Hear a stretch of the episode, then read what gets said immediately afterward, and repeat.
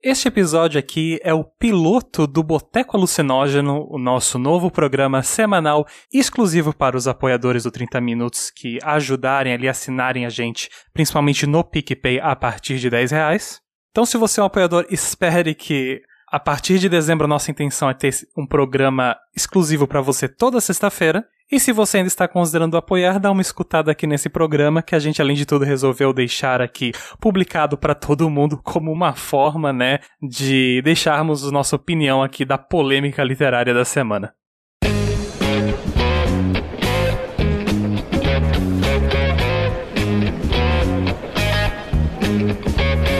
Minha querida amiga Cecília, aqui dessa mesa de bar, você já cansou de escutar a desses gamers globais, né, que toda vez que se metem com literatura, a gente fica puto, né?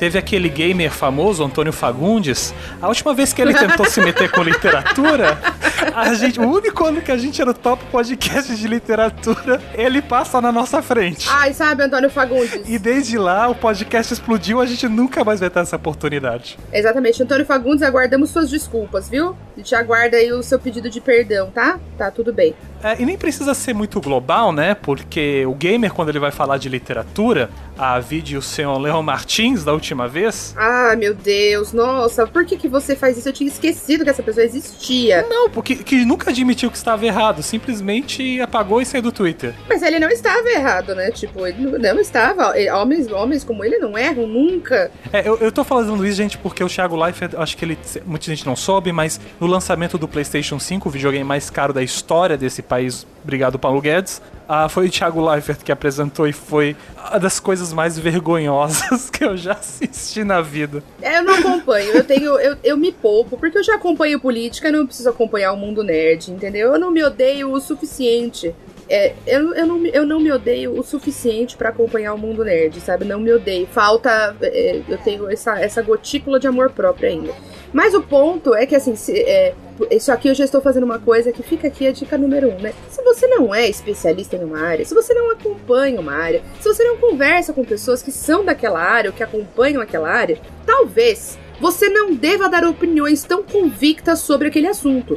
Eu não acompanho o mundo gamer. Portanto, eu falo assim: eu não sou capaz de falar sobre este assunto, porque eu preciso estudar sobre, ou eu preciso conversar com quem estuda sobre, para então eu garantir que eu possa falar uma coisa que não saia absolutamente do meu umbigo. Essa é a lição que a gente tem mais uma vez nesse episódio. Olha que coisa boa! É muito simples, mas parece que é muito complicado. Tem pessoas que elas são. Ai, gente, posso começar a pistolar já? Pode? Eu acho que a gente já tá, infelizmente, é isso. Eu não queria que esse podcast fosse uma crítica ao Thiago Leifert, porque porque a gente tá um pouco pistola com ele, mas tirando o fato de que ele realmente é esse cara que é transmídia, ele tá em várias áreas, ele ataca, ataca aqui nos games, ataca ali no BBB. Eu acho que a gente, eu não sei muito sobre ele, eu não sei se ele é só jornalista, se ele veio do mundo dos esportes. Eu sempre tive uma percepção bem neutra dele, sabe? É só um apresentador lá, pior que o Luciano Huck não dá pra ser, então tá tudo bem. Não, ele, ele, é, ele é jornalista, ele apresentava, ele apresentava, apresentou, né, e mudou muito a forma de, de cobertura do jornalismo esportivo no Brasil, se é pra melhor ou pra pior eu deixo para os especialistas, né, eu como uma pessoa que acompanha o esporte tenho as minhas ressalvas quanto a isso, nunca fui particularmente uma fã do Thiago Leifert, porque eu acho que ele se equivoca muito, assim, é, e acho que a maioria das vezes ele se equivoca exatamente pelo mesmo problema dessa vez, que é por achar e ter certeza absoluta de que se ele tem, é isso, né, é erro de monarca, também é um erro de toda essa galera é o erro de achar que se você tem muita certeza de alguma coisa, ela com certeza é verdade. Eles têm, têm muita certeza de que o, alguma coisa da escola, do jeito que ele lembra, porque vamos combinar, o cara tem mais de 40 anos, ele foi um, foi um adolescente faz muito tempo. Antes da gente estar tá na escola, ele esteve na escola. Entende? E aí, assim, ó, ele também não convive com adolescentes hoje dentro de sala de aula, porque essa não é a profissão dele, não é a área de atuação dele. Então ele tem uma ideia do que ele imagina que seja o adolescente contemporâneo do Brasil. Ele tem uma ideia disso. E aí é uma mistura da experiência dele com essa imaginação que ele tem. Pior, da experiência que ele acha que ele teve, porque também hum. ele pode lembrar, isso não é raro, alunos que eram de um tipo A ou B se lembram de forma diferente. Não, imagina, eu não era alguém que conversava na sala de aula, não, imagina, eu era alguém que fazia as minhas tarefas. Deixava uma ou outra, você vai ver, o cara às vezes ficava de recuperação, ou o contrário, o cara falava, nossa, eu tinha muita dificuldade, pipipipopó. Na verdade, você vai ver, mano, não, ele tinha dificuldade em uma matéria, em um conteúdo, em um determinado ano. Nossa memória escolar, ela, é, ela não é um documento no sentido de algo lavrado em cartório. Memória não é assim, né? É, de forma geral. Mas essa memória, então, assim, aí começa a dialogar com diversas, diversos pressupostos totalmente equivocados. Estão equivocados? Não é porque eu acho, e aí eu vou fazer. É, provavelmente é o única, único alívio que eu vou dar para ele. Eu não acho que ele é mais intencionado. Por exemplo, o, o Monark eu acho que é um cara mais preguiçoso, do sentido, ele sabe que ele tá fazendo uma coisa errada, mas ele se recusa a mudar, sabe? Eu não acho que é o caso do Thiago Leifert, mas eu acho que o Thiago Leifert, como o Felipe Neto ou como o Leon, eles são irresponsáveis. Tá, vamos lá então. O que que rolou essa semana? Que, que rolou? Rolou que o Thiago Leifert, Boninho, se você um dia ouvir isso, por favor, empregue o Thiago Leifert novamente, que o menino tá com tempo livre e não pode, entendeu? Ou, ou indústrias de gamers, que eu nem sei quem vocês são, mandem coisas para ele testar em casa. Sei lá, sabe? Alguém ocupa o boy. O que, que aconteceu? Ele criou uma newsletter. Deu uma de Arthur e Cecília e foi fazer newsletter. Pois é, pior que eu nem criei a minha, ainda tava só pensando, Thiago Leifert foi lá e fez. Já te passou nessa. Você vê, é, eu sou uma eterna atrasada. E aí, uma dessas newsletters eu fiquei sabendo hoje, porque o pau torou hoje, né? Hoje, dia 16, o pau torou no Twitter. E aí eu fiquei sabendo ele lançou um episódio novo, da, um registro novo da newsletter, chamado Crise de Audiência, em que o objetivo dá para ler pelo título e pela, pelo subtítulo, pela, digamos, manchete linha fina, ou título subtítulo. O objetivo é falar sobre formas diferentes de verificar audiência e engajamento agora que temos esse advento da internet, não é? Com o advento da internet? Com o advento das redes, né? Só que o problema, aí você vira e fala assim: eu, eu, Cecília, não acompanho esse, esse, esse diálogo, não entendo. Então, sobre isso, eu não tenho como falar. Eu não sei se o que ele fala sobre isso tá correto ou não. Eu deixo para quem é especialista da área. Porque, como eu disse, é isso que a gente faz. Se a gente não sabe sobre o assunto, a gente fala, eu não sei sobre esse assunto. E é assim que a gente vive. E tá tudo bem. Eu juro que não morreu nada dentro de mim de dizer que eu não sei sobre um assunto, tá? Tá tudo em ordem. O argumento inicial dele é que o jeito de medir a audiência está em crise. É que o jeito de medir a audiência tem que ser modificado em função das mudanças é, que as mídias e o consumo vêm sofrendo. Pronto. Ok, esse era o ponto inicial. Isso seria um texto muito interessante para quem é da área. Mas o, o, cara, ele não se aguentou. Eu falei isso nos bastidores, eu vou repetir. Aí ele teve que se exibir, não só, ele teve que se exibir como um leitor ruim. Ele é um leitor ruim, ficou claro pelo texto ficou claro pelo texto e eu não vou fazer como o Beber estava fazendo aqui no nosso, nosso pré-boteco e ficar criticando a qualidade do texto. Eu poderia, mas eu não quero chegar. Não, meu problema estava na interpretação dele, que eu acho que é um pouco equivocada pros lugares que ele vai. Não mas... pode, não. Você tava eu não sou escritor, Eu não sou escritor para criticar outro escritor. Isso, Beber. Muito bem. Muito bom. É, e ele também não, entende? Claramente não é. Mas e tá tudo bem, porque não precisa todo mundo ser escritor. Aí a gente. Lembra disso que eu tô falando? Tá tudo bem você não saber de tudo. Aí ele começa. E ele podia tranquilamente só começar falando da crise. Não, mas aí ele quer começar fazendo uma digressão fazendo um, uma introdução falando sobre como ele gostaria que as pessoas aprendessem estatística na escola. Bom, aqui nesse ponto, se fosse só isso também já tem um problema, porque e aí eu posso dizer, as crianças aprendem estatística na escola tá? Talvez o que ele esteja falando, então, não é exatamente de aprender estatística, mas de aprender um determinado tipo de leitura interpretativa de dados. E aí é outra coisa, que não é estudar estatística. E que tu também só chega depois de montar todo um arcabouço de entendimentos matemáticos. Exatamente. Então, e tem uma questão de lógica que você não aprende só com, com os dados estatísticos, enfim. Então já tem um equívoco aí. Mas é um equívoco que, que até dá para passar porque é um equívoco de senso comum. Então até ali, é assim, ó, de todas as coisas isso dá pra engolir. Só que aí ele vai, por um motivo que só psicólogos e psicanalistas são capazes de dizer, atacar a literatura, falando que basicamente ele repete isso em diversos momentos de formas distintas, dizendo que estudar livros antigos não é útil e que útil seria aprender estatística. Aí eu posso falar, porque eu tenho duas graduações e um mestrado que falam exatamente sobre importância, né? Vão exatamente aí, então aí eu posso falar. No segundo parágrafo, ele fala isso, já que, tipo, ah, é a velha história de, ah, estudar clássico é chato. Esse vai ser o ponto dele, dessa abertura desse texto. E também o ponto dele vai ser que isso é inútil, inclusive não devia estar no Enem. Que tá vindo aí. Aí, assim, aí que eu falo que é uma irresponsabilidade. Porque um cara que nem o Thiago Leifert, ele criou essa. Eu fui pesquisar depois, ele criou essa newsletter em, em poucas horas, em um, menos de um dia. Ele teve mais de 12 mil inscritos para ler o que ele escreve. Um cara igual o Felipe Neto, que também já fez esse mesmo tipo de afirmação. Um cara igual o Leon, que também já fez afirmações de, de descrédito da forma de tratar a literatura e tal. Eles têm um público muito grande. Eles não podem se dar o luxo de falar qualquer coisa. Tem que ter responsabilidade. Eu falo para duas mil pessoas aqui no 30 Minutos com sorte e eu já fico me cagando às vezes de medo de falar merda. Eu não posso, eu tenho que ser responsável com aquilo que eu falo. Então tem uma questão de responsabilidade. Segunda coisa, o momento que a gente está vivendo. A gente está vivendo um momento em que a gente tem uma mudança de ensino médio que se pauta exatamente sobre isso. O ensino médio está ficando uma draga, uma trolha, que eu não sei como a gente vai resolver essa merda depois. Eu não sei como a gente desfaz uma merda igual tá acontecendo na reforma do ensino médio. Não consigo pensar em uma maneira de desfazer uma bosta dessa, que tá vindo uma base é, horrível e mudança de carga horária, etc. Vai ser uma tragédia tá? Não sei como a gente desfaz isso, exatamente com base no, ó, eles precisam aprender o que é útil e tal, algumas coisas não são úteis esse ponto. A gente tem um presidente da República falando abertamente que o Enem tá ficando com a cara do governo e que e pessoas que pediram demissão do INEP, que organiza o exame, exatamente porque estavam sendo coagidas a fazer mudanças na prova.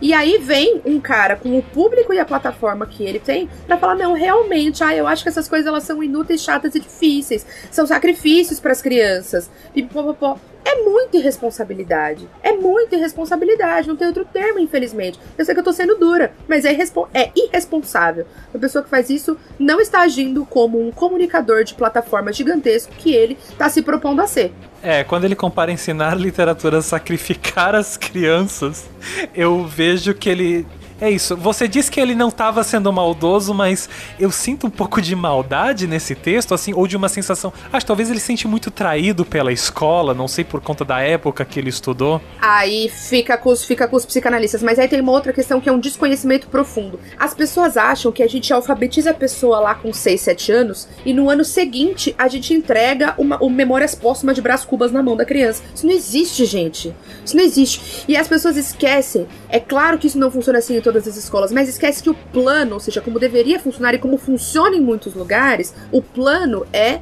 progressão. Você começa lendo, sei lá, Martelo, é, Marcelo Martelo Marmelo, vai lendo essas historinhas, lê a Bolsa Amarela da Lídia Bojunga. São livros que são muito clássicos ali da literatura infantil, sabe? E aí depois você vai incorporando isso. É, letramento é uma escada, sabe? Lê. E, e, eu não sou uma crítica, e vocês sabem disso, quem me escuta, quem me escuta no programa sabe. Eu não sou uma crítica de que os adolescentes leiam o Shadow and Bone que ele coloca aqui. A gente fez podcast desse, dos Sangue Ossos esse ano, sabe? Do Six of Eu não sou uma crítica de Harry Potter, mas eu acho que aí a gente volta de novo para aquele mesmo problema que eu falei. Quem já me ouviu falar do Felipe Neto vai me ouvir falar de novo.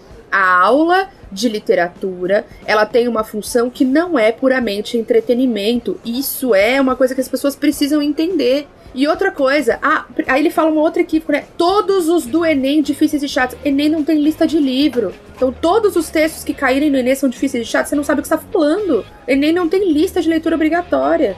Como é que você fala isso, sendo que, por exemplo, há pouco tempo a Unicamp foi e inovou, rompeu, vanguarda, foi lá e colocou racionais na lista de leitura obrigatória, sobrevivendo no inferno. Ah, é difícil e é chato, sabe? E outra coisa, se ele acha hoje, como um jornalista formado, que, nossa, é difícil e chato, eu não sei ler o português arcaico, cara, isso só mostra que você não conseguiu aprender. Não mostra que isso é inútil. Então aí a pessoa se pauta a pessoa se. Olha só, ela pauta o que ela acha que deveria ser ensinado no parâmetro curricular nacional a partir do gosto e da dificuldade dela. Gente, que nível de insanidade. Há essa questão de uh, essas pessoas, quando vão fazer essa crítica, ignorarem que a experiência delas não é a mesma. Mas eu acho que talvez o que me dói mais é que é esse ponto de que o ensino de literatura, um, não é você ler livros de entretenimento, como você fala várias vezes. Você quer que seus alunos também leiam no tempo livre, no tempo livre eles podem podem ler o que ele quiser, você não aponta uma arma para eles e diz: vem cá ler Machado, sabe? E ao mesmo tempo, os livros que eles vão ler em aula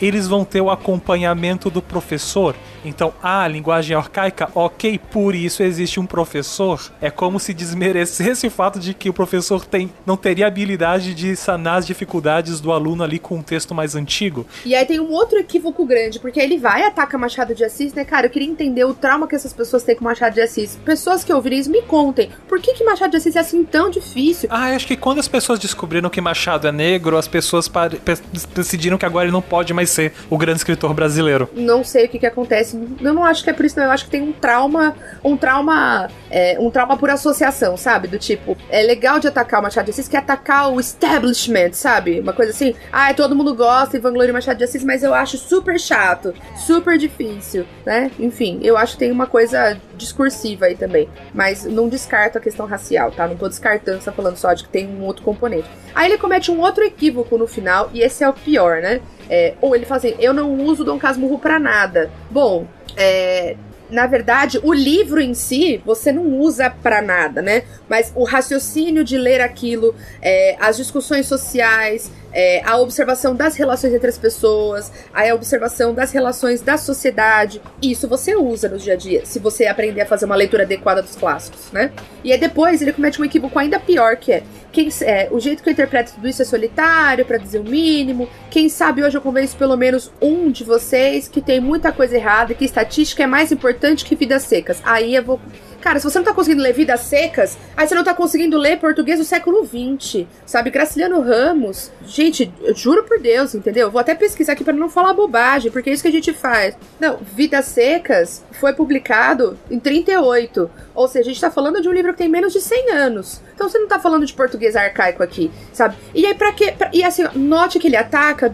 Aí é que tá, né? Ataca o escritor negro, que é basicamente o escritor mais estudado, ou seja, ele é um símbolo do que a arte brasileira consegue produzir para fora do Brasil sabe? E também ele ataca quem? O Graciliano Ramos. Cara, o Graciliano Ramos, ele é. o ele é comunista é... favorito da Cecília. Tá proibido. Tá, ele e o Jorge Amado tá proibido falar mal perto de mim. Mas não é só isso. Tem uma questão do que ele representa na obra dele. Poxa, de tantas obras que você quer atacar que foram chatas e difíceis e bobas, feias, cara de melão, você vai atacar exatamente a obra que denuncia um problema gravíssimo social que o Brasil não resolveu ainda, que é a situação é, do, do sertão nordestino? Entende qual que, é, qual que é a questão? Então aí você vai e ataca isso. Aí ele coloca, ok, parei. Aí fala assim, ah, não precisa tirar o livro. Como se ele precisasse desse tipo de aval. Querido, o nível dessa autoestima. Se eu tivesse, sabe, como eu queria, eu não precisaria ter feito terapia com uma autoestima dessa, entendeu?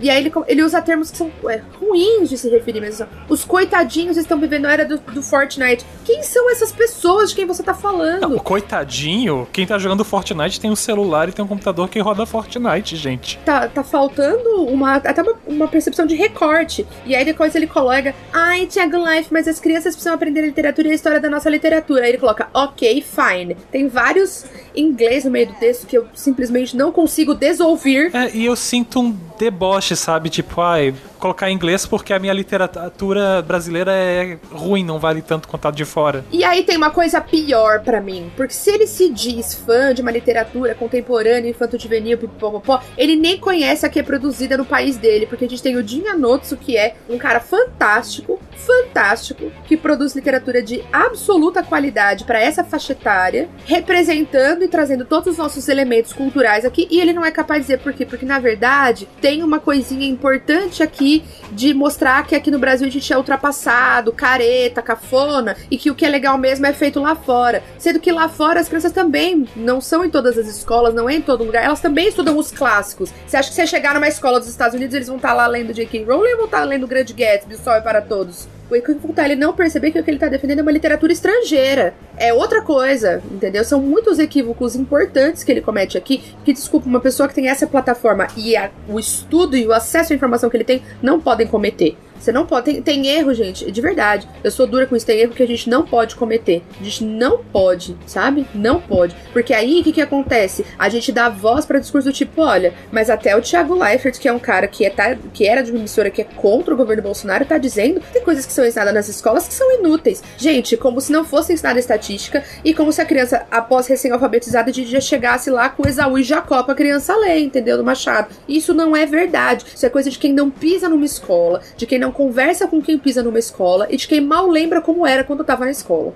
E aí, de novo, ele poderia ter feito um texto falando da questão, nossa, como seria importante que as pessoas entendessem alguns elementos da estatística melhor, porque hoje a gente passa uma crise disso. Pronto, ele taria, teria feito a fundamentação dele. Mas é isso que tá, aí é que tá, né? Ele, ele não consegue só fazer isso. E aí eu acho que é questão de levar pro divã. Por que, que ele teve que meter. Não tinha nada a ver com o rolê. Por que, que ele teve que fazer é, essa crítica. Ele coloca aqui que o futuro tenha piedade dessa nação, porque a gente coloca as crianças para ler livro do século XIX. Gente, mas para mim ler livro até de antes, que eu já, já li coisa mais antiga até com as crianças, e deu tudo certo. Em parte para mim esse só parece um texto inteiro feito um setup só para autopromoção, para chegar no final e falar: ah, a internet tem métricas gigantescas, bilhões, coisa e tal, mas os 20 mil de pessoas da minha newsletter, essas aqui também são importantes, essas são as que importam, sabe? Que no final eu acho que é só um auto um tapinha nas costas? Eu não sei, eu não entendi o propósito desse texto ainda. Pode ser, pode ser que tenha uma coisa de querer, de querer viralizar, de querer, é, tipo, né, não existe, falem bem, falem mal, falem de mim. Eu acredito que seja essa possibilidade, eu acho que é possível. Mais pessoas vão escrever-se na newsletter dele agora que ele falou esse absurdo eu vou bater na tecla de que é uma irresponsabilidade. Tem coisas com as quais você não mexe, ainda mais num momento como o nosso, em que é isso, né? A, a, a, educação sendo golpeada, professor, qualquer coisa que acontece, a culpa é do professor. Ah, porque o aluno tá. A culpa é do professor. Ah, mas é que isso aqui. Ah, a culpa é da escola. Tudo, tudo cai sobre a gente. A gente tá sofrendo ataques maciços. O Enem tá sofrendo um tipo de ataque que a gente não consegue nem saber qual que é ainda, sabe? Porque vai ter a prova agora, a gente não sabe o que, que vai ser da prova. A gente tem a, a interferência direta direta e o principal argumento é o mesmo. Então, o Thiago Leifert, se um dia você ouviu isso, lembre, o argumento que você usa, ele concorda com Jair Bolsonaro, que tem coisa que as escolas ensinam que não é importante. E sabe qual que é a semelhança entre vocês dois? Faz tempo que os dois não pisam numa escola. Talvez ninguém devesse estar falando sobre isso. Talvez vocês devessem escutar pessoas que estão nesses ambientes para ver o que, que elas têm a dizer, pessoas que estudam isso. Então, por, como, por que? Eu, eu lido bem, e eu quero dizer isso, eu lido bem com pessoas que me perguntam, mas por que, que tem que ler Machado de Assis na escola? Mas por que, que a gente ainda lê Vidas Secas? Mas por que, que ainda Eu, não re, eu respondo isso numa super boa, porque tem justificativas, tem explicações, tem porquês. O que eu não aceito e nunca vou aceitar, e eu não aguento mais, é gente que não estuda educação, não ouve quem estuda educação, não se lembra como é estar dentro de uma escola falando com o que, que a gente tem que fazer do jeito que a gente tem que fazer. Porque ninguém entra numa cozinha e faz isso com um chefe, ninguém entra numa sala de cirurgia e faz isso com um cirurgião. Eu tô absolutamente farta desse desrespeito. Sua saideira então essa, Cecília, tá absolutamente farta desse desrespeito. E eu sinceramente espero que os ouvintes fiquem fartos da gente com esse novo formato de programa que estamos lançando Agora, finalmente, os extras do 30 Minutos param de ser algo irregular e vão ganhar uma casa aqui a, toda sexta-feira, enquanto a gente consegue produzir. Nós vamos ter um programinha novo para você que nos apoia, vir aqui toda semana e sentir-se motivado a continuar dando aquele dinheirinho que hoje em dia paga o quê? Ah, 10 reais, Cecília, 10 reais, tá pagando o quê hoje em dia? 10 reais tá pagando um litro de gasolina. é, eu tô rindo, eu tô rindo. Pago, é, pago umas brejas, vai saber. Ai, é isso, pessoal. Imagino que a gente se vê então lá já na semana que vem. E não leiam a newsletter, ela é realmente bem mal escrita. Ou leiam, porque é sempre legal quando a gente pode, pra gente falar de alguma coisa, a gente tem que entender daquele assunto. Vocês lembram? Eu sou, eu sou uma sacerdotisa da. sou uma religiosa do não fale bosta se você não sabe do assunto. Eu sou uma religiosa do favor, favor falar merda apenas se for inevitável, entendeu? Não, não, não leiam a newsletter e falem mal dela, por favor. Eu apoio essa decisão. Luiz Henrique, você repetiu a matéria, vou ter que começar tudo de novo. A gente se vê semana que vem.